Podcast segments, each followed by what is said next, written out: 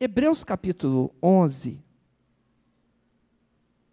inicia assim: Ora, a fé é a certeza de coisas que se esperam, a convicção de fatos que se não veem. Pois pela fé os antigos obtiveram bom testemunho. Pela fé entendemos que foi o universo formado pela palavra de Deus, de maneira que o visível veio existir das coisas que não aparecem. Pela fé, Abel ofereceu a Deus mais excelente sacrifício do que Caim, pelo qual obteve testemunho de ser justo, tendo a aprovação de Deus quanto às suas ofertas. Por meio dela também, mesmo depois de morto, ainda fala. Pela fé, Enoque foi transladado para não ver a morte. Não foi achado, porque Deus o transladara pois antes da sua transladação, obteve testemunho de haver agradado a Deus. De fato, sem fé é impossível agradar a Deus, porque é necessário que aquele que se aproxima de Deus creia que ele existe e que se torna galardoador dos que o buscam. Pela fé, Noé, divinamente instruído acerca de acontecimentos que ainda não se viam, e sendo temente a Deus, aparelhou uma arca para a salvação de sua família, pela qual condenou o mundo e se tornou herdeiro da justiça que vem da fé. Amém? Feche os teus olhos mais uma vez, irmãos. Ó oh, Pai amado, te damos graças, Senhor, louvamos o teu nome. Ó oh, Senhor, reconhecendo o cuidado da tua palavra ao nosso coração. Ó oh, Pai, trata conosco, Senhor. Fala aquilo que tu queres, Senhor. Que o teu espírito tenha bem liberdade no nosso meio, de forma que o nosso coração esteja sensível, Senhor, para o toque do teu espírito e a operação, Senhor, da tua graça. É o que clamamos no nome de Jesus. Amém. Amém. Louvado seja o Senhor. Irmãos, é importante nós termos o conceito correto a respeito das coisas. É muito importante nós sabermos exatamente o que as coisas significam. Aqui o texto bíblico, ele quer que nós compreendamos qual é o significado próprio da fé. Como que essa fé atua, qual é a operação desta fé. O texto inteiro de Hebreus capítulo 11 trata desse tema. Deus está falando a nós através do Espírito Santo e explicando doutrinariamente a respeito da fé. Essa certeza do que a Bíblia tem a dizer é vital para nós, porque nós estamos em dias em que existem muitos conceitos a respeito de muitas coisas, e as palavras, às vezes, nem sempre querem dizer aquilo que elas devem dizer mesmo. Eu lembro que eu estava no, no outro estado, numa conferência, e eu perguntei para um irmão, eu ia dar a palestra, a gente precisava pegar umas cadeiras e colocar para dentro. E eu perguntei para o irmão, falei, irmão, você pode me ajudar aqui um pouquinho? E ele me respondeu bem assim, pois não. E eu pensei, pois não, deve querer dizer não, né? Aí eu fui saindo e ele falou: Ué, você não vai querer ajuda? Eu falei, mas ele não me disse, pois não? E eu falei: Tudo bem, preciso da sua ajuda sim. Me ajuda, por favor, eu preciso pegar essas cadeiras e colocar lá no auditório. Ele olhou aquela pilha de cadeira e falou: Ah, pois sim. E foi embora. Falei: Agora, pois sim significava não. A, as palavras às vezes nos deixam confusos, até aqui em Brasília mesmo, né? O irmão fala, olha, eu, eu vou chegando, e na realidade ele está indo. Ora, a gente usa isso no, no, no cotidiano, no normal. Mas, irmãos, quando a gente vai tratar das coisas da Bíblia Sagrada, muito cuidado e muito zelo devemos ter. Porque quando a Bíblia fala sobre a fé, Ela quer que o nosso coração tenha certeza absoluta daquilo que Deus quer dizer.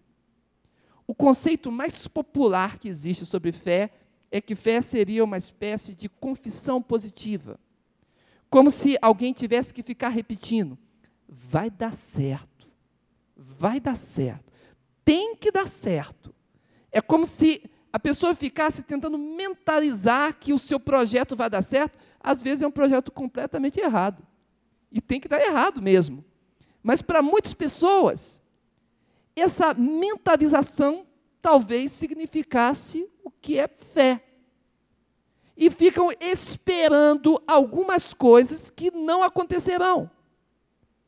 E ficam, às vezes, colocando os seus projetos sem saber a vontade de Deus. E esse não é o conceito bíblico a respeito da fé. Na verdade, o conceito bíblico é muito sensato. Lembro de um caso muito é, é, terrível que aconteceu, de pais que tinham uma grande fé, assim eles diziam, e eles suspenderam o medicamento da criança, dizendo que eles tinham fé que não iam utilizar mais o medicamento, apesar que estava dentro da geladeira, aguardando para eles utilizarem. E talvez eles tivessem uma fé no conceito deles grande, como essa questão de mentalizar mas faltou sensatez e faltou, sabe o quê? Amor. E a criança sofreu e a criança expirou por falta de um medicamento que estava dentro de uma geladeira. Isso é fé? Observe, irmãos, que a Bíblia, quando vai nos apresentar o conceito de fé, ela diz que a fé é um firme fundamento. Ora, a fé é o firme fundamento das coisas que se esperam. Ou seja, a fé, ela fundamenta, ela é a, funda a fundamentação da esperança. A fé não inventa, ela fundamenta. Ela prepara o nosso coração para podermos entender aquilo que Deus opera. Existem coisas que nós não vemos. A Bíblia diz: a fé é o firme fundamento das coisas que nós não estamos enxergando. Mas pelo fato de não enxergarmos, não significa que não existam, que precisa aparecer de repente. Existem realidades além de nós. E realidades que estão pertinho e nós não vemos. O ar está aqui, nós não estamos vendo. O amor é uma realidade invisível. Mas observa o que, que a Bíblia quer falar para nós, irmãos. A fé é apresentada dentro desse texto, e a palavra de Deus vem falando de uma forma muitíssimo objetiva. E colocando a fé como firme fundamento, ela prepara o nosso coração para tudo aquilo que o Espírito Santo quer fazer conosco. Porque se não for colocado o alicerce, como o edifício espiritual poderá ser construído. Se não tivermos firmeza naquilo que cremos, e se não tivermos o nosso coração liberto para buscarmos a Deus, como Deus se apresenta a nós, como poderemos chegar a algum lugar ou algum objetivo correto dentro das Escrituras sagradas. Só no Novo Testamento a palavra fé é repetida 244 vezes. Mostra que é um dos temas mais relevantes do Novo Testamento. 244 vezes o Novo Testamento nos fala a respeito da fé. E quando ele é apresentado aqui em Hebreus, eu quero que o seu coração fique bem, bem firmado no que a palavra de Deus nos diz. Quando ele é colocado, ele é traduzido por certeza. O firme fundamento é a mesma palavra utilizada na época do primeiro século para ter certeza absoluta. É a mesma palavra utilizada para reconhecimento da essência. Saber onde começam as coisas. As coisas começam através da fé. É como uma escadaria que nós vamos subindo. Nós não podemos participar de lutas, conflitos espirituais, sem que o primeiro degrau tenha sido subido. E esse degrau é o degrau da fé.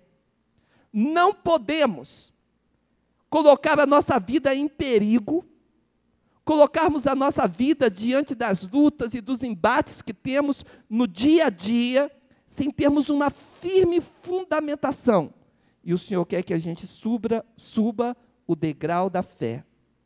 Eu costumo dizer para os meus alunos na faculdade que hoje em dia se utiliza algo como um elevador espiritual. As pessoas não querem participar por etapas. Primeiro a fé, depois o degrau da obediência, depois o degrau do amor, depois o, o degrau da compreensão de Jesus Cristo. As pessoas não querem chegar à firmeza, da certeza da salvação, simplesmente como que apertam um botão e vão vivendo de cima para baixo, de baixo para cima, queimando etapas da vida espiritual. Mas a Bíblia diz que existe um fundamento necessário. E no verso 2 diz assim: que os antigos alcançaram um bom testemunho justamente através da fé. Eu gostaria que você entendesse o que significa isso. Lá no passado, quando Deus criou homem e mulher, Deus havia soprado no homem o fôlego da vida. E através desse fôlego, nós tínhamos uma identificação espiritual. O homem tinha um testemunho perante Deus, um testemunho de que o seu coração estava livre para a vida espiritual. E assim diz a palavra de Deus que o homem foi colocado num jardim muito aprazível. E naquele jardim ele tinha comunhão com Deus, e desfrutava das belas coisas da natureza. Ali estava homem e mulher seguindo um destino bendito. Isso foi feito diante de nós. Mas com o pecado, com a escolha humana de se afastar de Deus, em vez de nos identificarmos com a vida espiritual, passamos a nos identificar com a materialidade, passamos a nos identificar com o aspecto físico, e o que aconteceu conosco, irmãos? Esse testemunho espiritual que nós teríamos, essa certeza no coração da presença de Deus, de percebermos o Espírito Santo se movendo entre nós e nos levando até o centro da vontade de Deus, essa bênção que estaria diante de nós, com o pecado o homem se afastou. Eu estava escutando um testemunho muito bonito ontem, Estava lá na mídia à noite e uma irmã me disse bem assim que ela ligou para o filho dela, está na África do Sul, realizando um trabalho de missões. E ele vai ficar lá dois anos. E ela disse que o filho dela falou assim: Mãe, eu estou no melhor lugar do mundo. E ela falou: África do Sul? E ele falou: Não, mãe, no centro da vontade de Deus. Você consegue entender isso? Irmãos, quando o nosso espírito está perante Deus, o testemunho que há no nosso coração de, liga, de ligação com Deus, a, a, Bíblia diz que o próprio Espírito de Deus, ele testifica com o nosso espírito que nós somos de quem? De Deus esse testemunho da alma, esse testemunho que fundamenta as nossas ações, nos dá inclusive autoridade espiritual para vencermos as barreiras e seguirmos adiante.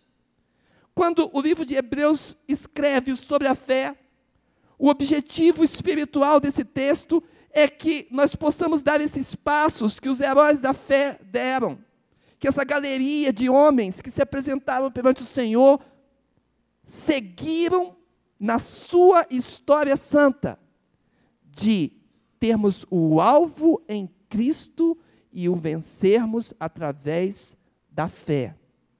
Mas o homem se afastou de Deus. E a Bíblia diz que ele voltaria ao pó, identificação com a matéria. Tu és pó e ao pó voltarás. Gênesis 3, 19. Quando o homem volta à sua condição de pó, ele esquece da testificação. E esse é um problema muito grave que nós temos hoje. Sabe por quê? Porque hoje em dia nós nos, nos sentimos como se estivéssemos separados da vida espiritual. Preste atenção. Durante a semana, a vida vai passando, passando, passando. Tomamos decisões, corremos de um lugar para o outro, dirigimos a nossa vida de um canto para outro, compramos, vendemos, pagamos, realizamos todas as coisas. E onde está no nosso coração a dependência do Deus do céu?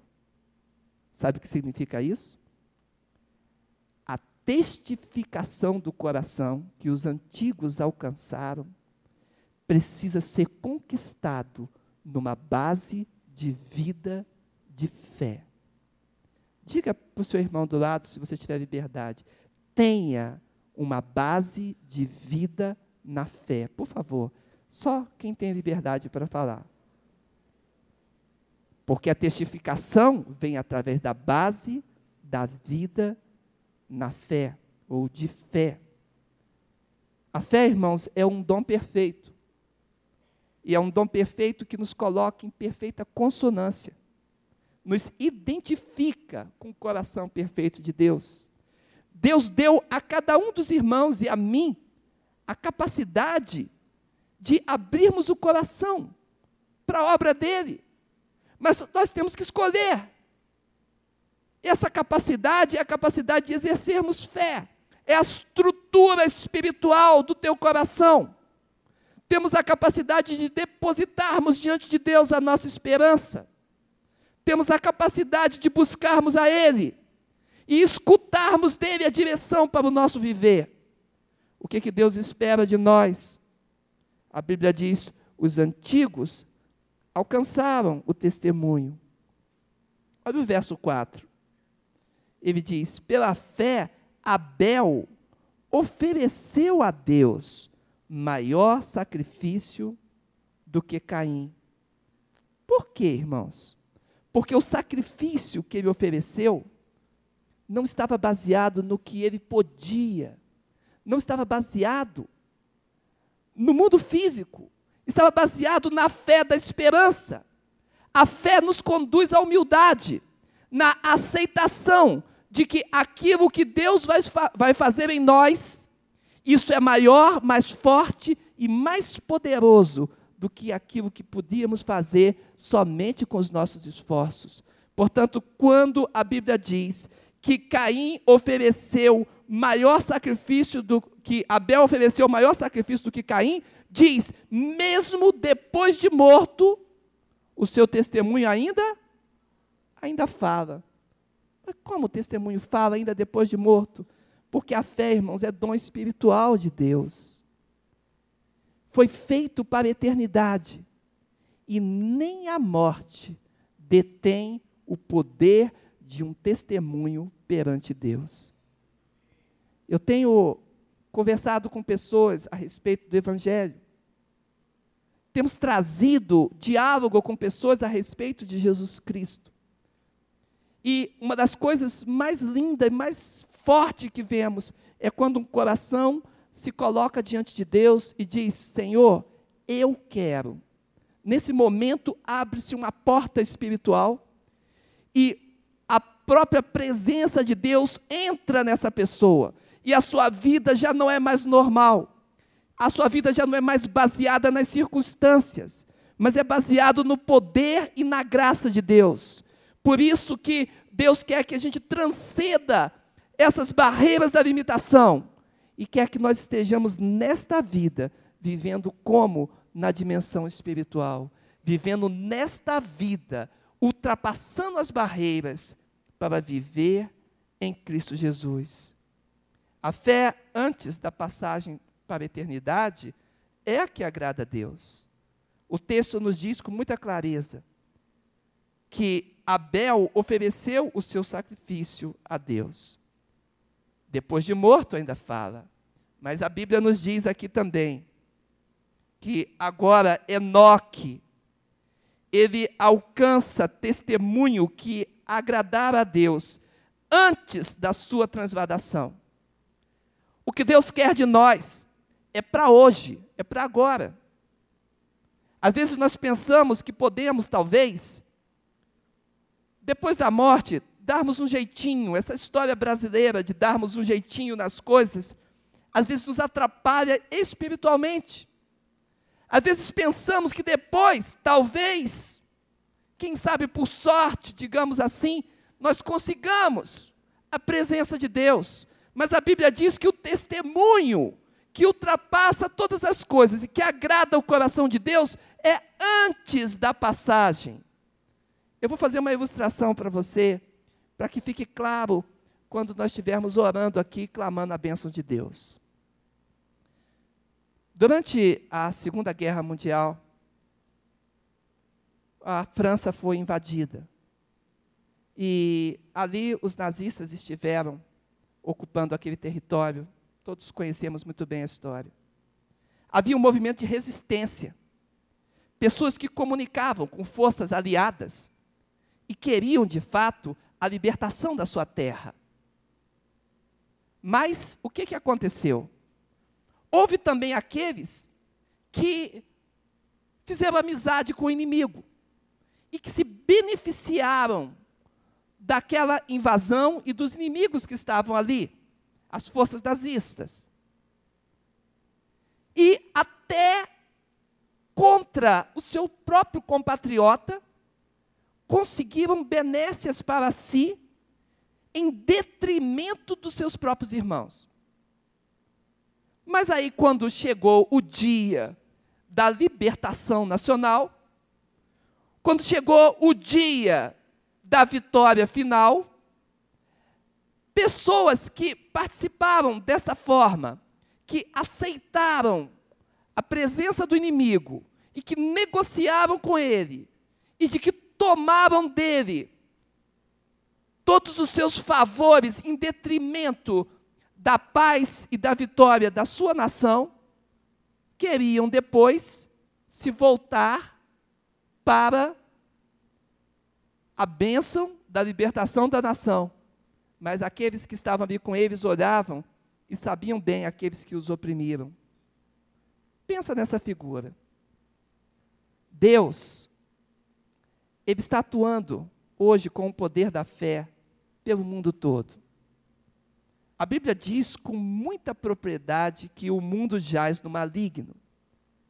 A terra é como um lugar ocupado. O inimigo conseguiu vencer o coração dos nossos primeiros pais. Adão e Eva sucumbiram diante da oferta da serpente. E hoje nós encontramos pelo mundo a maldade, encontramos pelo mundo a corrupção, encontramos pelo mundo as forças de trevas e forças espirituais agindo nesse mundo. E eu pergunto para você, o que, que Deus esperaria de nós? Que nós estivéssemos nos beneficiando dos poderes de trevas, aceitando os benefícios e as gentilezas do poder da imoralidade, dos poderes contrários ao Senhor, e depois da nossa passagem, quando nos encontrarmos perante Ele, diríamos para Ele: Ô oh, Senhor, tem um jeitinho aí para mim? Pensa um pouco nessa figura. Depois de termos participado, não da resistência, porque a igreja de Deus é uma resistência no mundo, amém? Irmãos, quando você ora, você está resistindo ao mal. Você está pegando instrução, como faziam as forças, as forças de resistência com seus rádios transmissores, para escutar as instruções que vinham de longe. Quando você ora, você está diante de Deus, está recebendo as instruções de como você deve agir. Quando você está lendo a Bíblia, você está num plano de vitória, de resistência, e de quebra de toda a maldade, a partir da quebra da maldade da tua carne e ao teu redor na bênção do testemunho cristão. Irmãos, quando chegarmos no céu, o Senhor vai querer saber quem foram os aliados dele. E a minha pergunta para o seu coração é: você é um dos tais? Quem pode dizer amém? Essa é uma pergunta importante. Porque quando a palavra de Deus nos fala sobre a fé, diz que o testemunho de Enoque ele foi conquistado antes da transladação. Ele percebe, Deus percebeu que o testemunho dele era favorável, porque o seu coração estava em agrado de Deus. Eu não sei quando será o dia da sua morte ou da minha, nem o dia do arrebatamento do Senhor. Mas eu sei que a decisão da vida de fé em Jesus Cristo, que transforma o coração, tem que ser hoje. É no tempo que se chama agora. E a Bíblia nos diz que, tendo feito isso, ele subiu para a presença de Deus. E no último texto, verso 7, a Bíblia nos diz que Noé, também pela fé, divinamente avisado das coisas que ainda não se viam, temeu e, para a salvação de sua família, preparou a arca. Você está sendo divinamente avisado.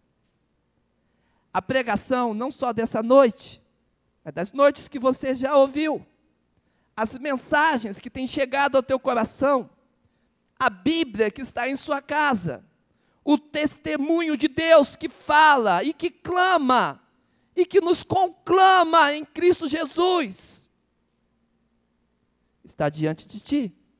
Divinamente avisado, ele temeu. Para quê? Para a salvação da sua família. E ele preparou a arca. Preparar a arca para a salvação da família é receber o testemunho da fé. É aceitar a fé como valor de Deus que fundamenta os teus atos e que te liberta das trevas, que te retira do comum das circunstâncias e te traz para o encontro de Deus. E é por isso que eu vim hoje aqui com meu coração voltado para a oração. Eu quero orar por você. Eu quero clamar na autoridade de Jesus e pedir ao Senhor: Senhor, que as vidas que se apresentarem a Ti, para a vivificação na fé, sejam transformadas essa noite. Você crê nisso? Pois é isso que Deus faz.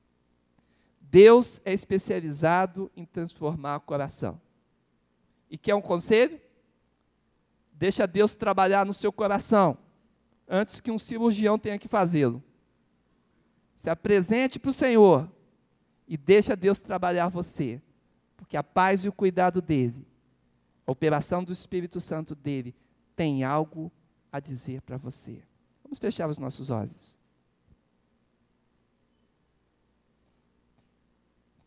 Gostaria que todos estivessem nesse momento meditando no cuidado do Senhor. A vida de fé é o que agrada a Deus. Sem fé é impossível agradar-lhe. Diz a palavra, porque é necessário que aquele que o busca creia que ele existe e creia que ele é galardoador. Deus tem dons para ofertar àqueles que o buscam. Mas é preciso buscar, é preciso se apresentar. Existe uma operação espiritual de Deus, algo que nós não entendemos bem, mas o Espírito Santo de Deus se move no nosso meio, ele passeia entre nós, e ele quer encontrar corações que respondam à fé, corações que se apresentem perante Deus. E que firmem com Ele aliança. Hoje, agora, não depois, mas já. Porque o Espírito Santo de Deus te quer como aliado. Ó Pai, olha para nós agora, Senhor. Que vamos tomar posições perante Ti. Nos dá força pelo Teu cuidado. Clamamos por Jesus. Com os olhos fechados ainda, irmãos. Existem pessoas aqui que, entendendo a palavra de Deus, que tendo o coração movido, não apenas pela fria razão, mas pela transcendência da fé, pela espiritualidade da fé, querem hoje tomar uma posição diante de Deus, posição de fé, de vivificação pelo Espírito de Deus. Eu gostaria que essas pessoas que querem o poder da fé de Cristo nos seus corações, aonde você estiver aí, no seu lugar mesmo, eu peço que você, pelo nome de Jesus, fique em pé, por favor, em nome de Jesus. Mas faça isso rapidamente porque é o momento do mover de Deus. Amém, amém, amém, Jesus, amém. Amém, Senhor, aleluia, amém, Pai, amém, Jesus. Nós vamos orar, existe mais alguém? É o momento de Deus, é o momento do poder e da graça dEle, amém, Jesus, aleluia, amém, Senhor. Oh Jesus, amém, amém. O Senhor seja louvado. Amém, amém, Jesus. Amém, Pai. Nós vamos orar, portanto. Amém. Se eu estiver na galeria, louvado seja o Senhor. Amém. Graças a Deus. Nós vamos clamar pelo poder do Senhor.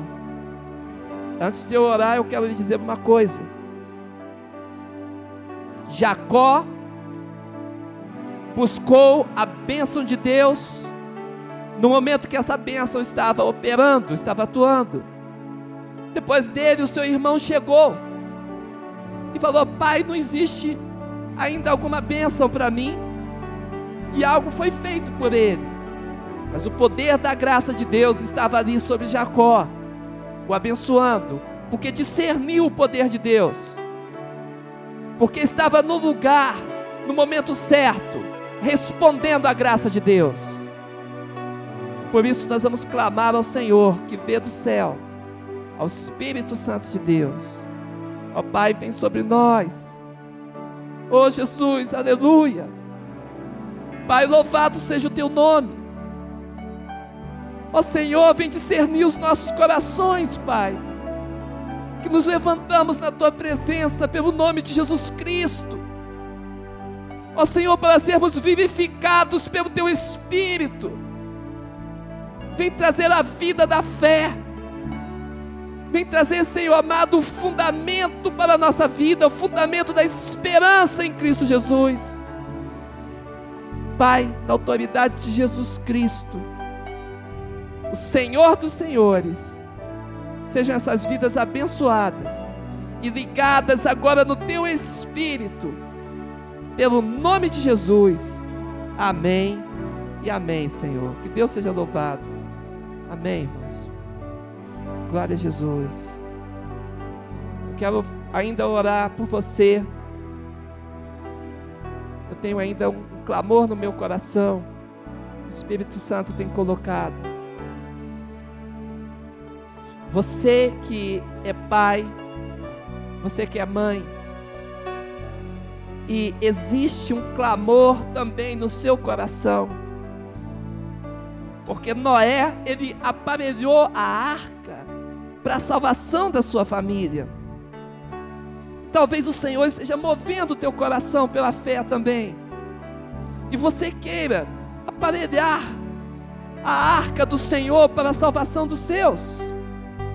E você está vendo situações que precisam da intervenção do Senhor. E Deus quer te usar. E você precisa dar um passo de fé ao Senhor. Para Ele te dar uma estratégia de Deus. E mover através de você o cuidado dele para a salvação do teu lar.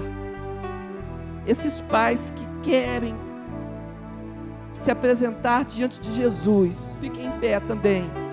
Eu gostaria de orar com vocês. Amém, Jesus, amém. Amém, Senhor, aleluia. Amém, Senhor. Ó Jesus, amém, amém. Ó Jesus, obrigado, Pai, aleluia. Liga o teu coração, Senhor. Quero clamar, Senhor amado, por todos esses pais, Senhor. Ó Pai, são corações que estão discernindo nesse momento essa palavra espiritual que é preciso aparelhar a arca para a salvação da família. Ó Senhor, na bênção de Noé, porque a Bíblia diz que Noé achou graça diante de ti, Senhor. Na bênção de Noé, na graça de Deus abundante, Senhor. Vem tocar essas vidas, vem marcar, Senhor, com teu cuidado. Vem trazer ao coração, Senhor, a vivificação da fé também. Vem operar, Senhor, trazendo estratégia de Deus e poder de Deus, autoridade do céu. Seja abençoado, meu irmão, minha irmã, no nome de Jesus Cristo. Amém e amém. Deus seja louvado, irmãos. Podem sentar. Aleluia. Aleluia. O texto acaba assim.